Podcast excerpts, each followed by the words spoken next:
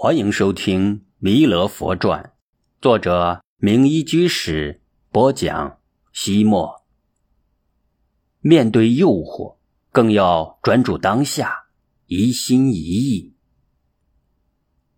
麦收插秧是农家最为繁忙的季节。那天清早，布袋和尚路过胡三江的家门，看到田大哥、田大嫂的丈夫从胡家走了出来。布袋和尚问他。他大清早的就来串门，田大哥说道：“这是什么节令啊？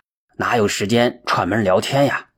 我是来请胡三江他们三个小青年帮我插秧的。”布袋和尚嘻嘻一笑说：“那你怎么不请我呀？请他们这几个吊儿郎当、游手好闲的小青年，还不如请我一个和尚呢。”田大哥也笑了。你这个和尚连经都不念，怎么会插秧呢？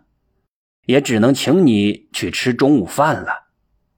布袋和尚倒是会接话茬，马上说道：“哎呀，那好，我中午到你们家吃斋去。”临近中午，布袋和尚真的来到了田家吃斋。田大嫂最讨厌布袋和尚，见到他自然很不高兴。摔盆子摔碗，给他脸色看，指桑骂槐的挖苦他。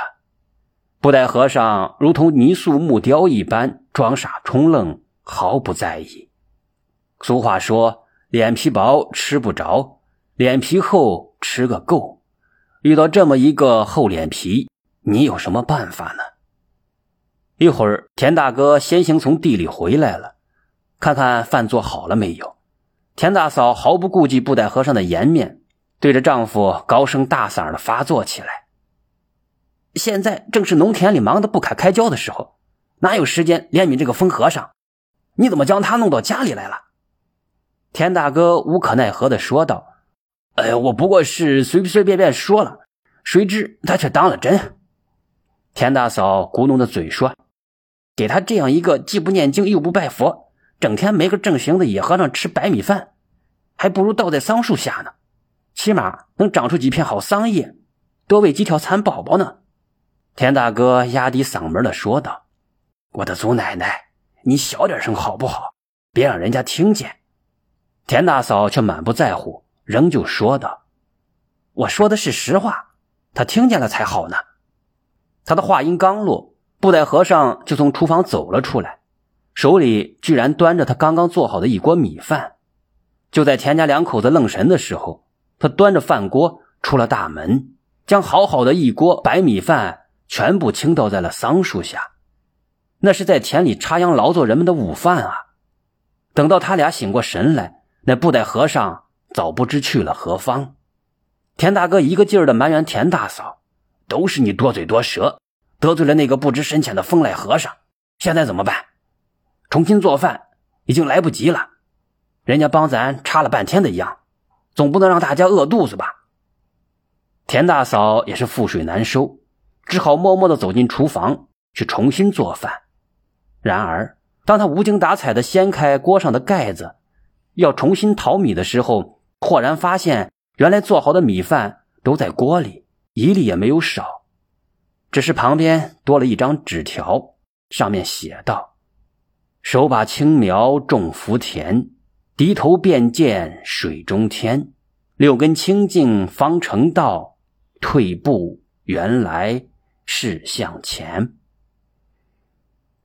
农人插秧数千年，唯有布袋和尚从中悟到了做人的真理：人只有低下头来，才能发现水中另有一番崭新的天地。为人处事宽容一些。忍让半分，看似退缩，却换来海阔天空的发展余地；后退，原来也是向前。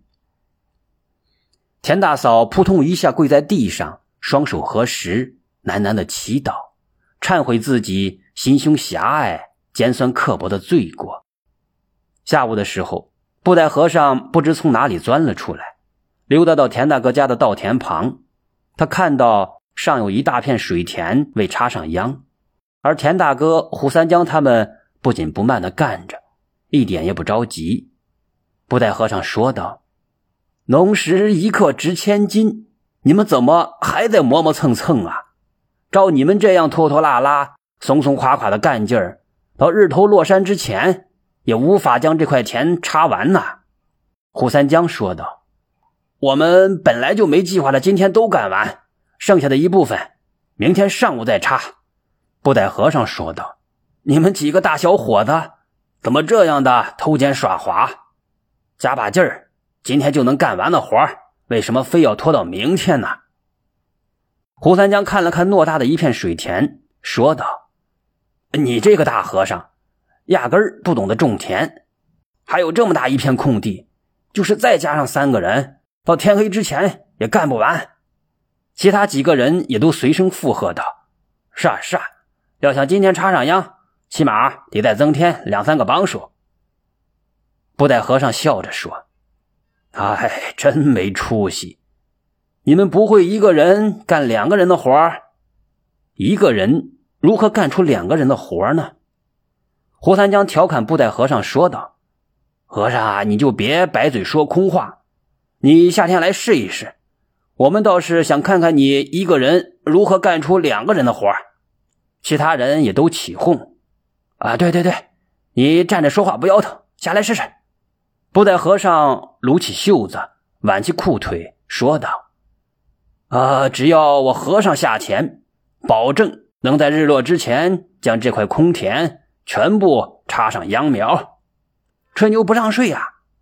人们都不相信他的话。照常人的插秧速度，剩下的这空地无论如何也无法在日落之前干完。你布袋和尚又不是螃蟹，长着八只胳膊。如何能一个人干出三四个人的活呢？布袋和尚一笑，二话没说，扑通一声跳入水中，麻利的插起秧来。当时日头已经偏西，说来也怪，自从布袋和尚下田之后，日头好像走得特别的慢。他们将空地都插上了秧苗，日头恰好落山。胡三江、田大哥他们很是不服气。难道他们四个正儿八经的庄稼人，竟然比不过一个笨乎乎的胖和尚？于是他们与布袋和尚约定，第二天正式进行一场比赛，谁输谁请客。第二天，他们来到胡三江家的一块水田，从正中拉出了一条线，一边是布袋和尚，另一边是他们四个身强力壮的男子汉。比赛开始。胡三江、田大哥他们卯足了劲儿，快速的插秧，而布袋和尚却不慌不忙，慢慢吞吞，很快就被拉下了很远的距离。俗话说：“单拳不敌四手，一虎难伏群狼。”一个布袋和尚又没有三头六臂，如何能比得过四个插秧技巧纯熟的农民呢？然而，布袋和尚仍旧一副胜券在握的悠闲模样，好像……他有什么制胜法宝似的？胡三江他们见自己一方将布袋和尚远远的抛在了后面，便渐渐的松懈下来。这时，布袋和尚从脚上脱下一只破草鞋，悄悄的放在了他们一侧的水田里。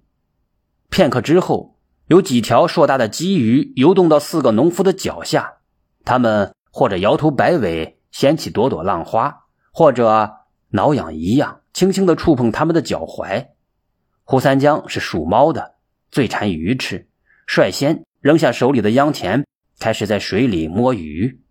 其他三个人也经不住鲫鱼美味的诱惑，忘情的抓起鱼来。反正布袋和尚被拉得很远，而且他一个人插秧的速度根本无法与自己一方相比。等他追上来之后，自己一方再加油也不晚。但是他们只顾着抓鱼了，完全将插秧的事抛到了脑后。等到布袋和尚插完那半边田，那几条诱惑人的机遇神秘消失，他们才知道输了比赛。布袋和尚哈哈笑着说：“呃，年轻人呐，你们要记住，无论干什么事情，都必须一心一意，千万不能受其他的诱惑而随便的转移注意力，专心致志。”注重当下，就是种田，也一定能成为最好的庄稼把式。胡三江、田大哥他们虽然不懂禅机，但从他的话里似乎听出了人生的道理。这个布袋和尚是真疯癫，还是大巧若拙、大智若愚呢？那一天艳阳高照，万里无云，布袋和尚却脚穿草鞋，身披蓑衣，招摇过市。人们见此情景，无不发出嘲弄的笑声。这个布袋和尚。也不知道又发了哪门子的神经。然而，面对人们的嘲笑，他故我依旧，穿大街过小巷，几乎走遍了整个的奉化城。他的身后自然还跟着那群看稀罕的小儿，一边走一边念：“布袋和尚真稀奇，晴天穿着大蓑衣，不要等着雨来了，把你淋成落汤鸡。”十分凑巧。布袋和尚穿着蓑衣从街上走过不久，突然阴云密布，电闪雷鸣，狂风暴雨不期而至。那些刚刚还在嘲笑布袋和尚的人，几乎都被倾盆大雨浇了个全身湿透，正像小儿们唱的那样，淋成了落汤鸡。大雨渐渐变成了小雨，小雨变成了连阴雨，淅淅沥沥，绵绵密密，一连几天下个不停。尽管出门有蓑衣、雨伞，但空气中的水分太大，人们的衣服铺团团，身上黏糊糊，很是难受。小雨依旧蒙蒙，水汽依然浓浓。布袋和尚却脱掉了蓑衣，穿着木屐，哒哒哒哒的走到了石拱桥上，倒立起来，用双手当脚，在桥上走来走去。那群小儿自然是少不了的，他们又跟着起哄：“布袋和尚倒走步，晒晒你的大屁股。”布袋和尚穿木屐，日头出来看着你。说来也怪，布袋和尚刚刚在桥上倒立行走了一会儿，雨丝马上停了下来，太阳也紧跟着从厚厚的云层里钻了出来，把温暖的阳光洒向了大地。天长日久，人们渐渐发现了规律。布袋和尚脚蹬草鞋，身穿蓑衣，在街上疾走。片刻之后，肯定大雨将至。他若穿上木屐，到桥上倒立，阴雨必晴。人们不仅感到奇怪了：难道这个布袋和尚有未卜先知之名，能够预测风雨？有人按耐不住好奇心，专门找到布袋和尚，询问他。如何知道天气的变化？他嘻嘻一笑的说道：“啊，我又不是专管下雨的龙王，如何知道何时下雨，何时刮风？可是你每次穿着蓑衣，老天就会下雨；而穿上木屐，就会天晴啊！”布袋和尚居然说：“天气久旱无雨，空气太干燥，老僧我很不舒服。”就穿上蓑衣快跑，心里想象着下雨的情景，身上就感觉滋润了。穿木屐也是一样，总不晴天，潮得我老人家屁股底下都长毛了，就到桥头晾一晾呗。那为什么每次你都能够如愿以偿，想晴就晴，盼雨就雨呢？啊，这是一个天大的秘密，不待和尚故弄玄虚。呃，我告诉你，可不许向外传呢。呃，你放心，一话不传六耳。呃，我绝对为你保密，连我老婆都不告诉。布袋和尚压低了嗓门说道：“告诉你吧，老天爷是我的孙子，很孝顺，很听话，所以很乖呀。”说完，他哈哈大笑，扬长而去。这个布袋和尚。简直不可理喻！那群小儿追在布袋和尚后面，唱起了儿歌：“从来物理有循环，不识规律心不宽。翻身触破娘生面，风雨阴晴尽掌管。”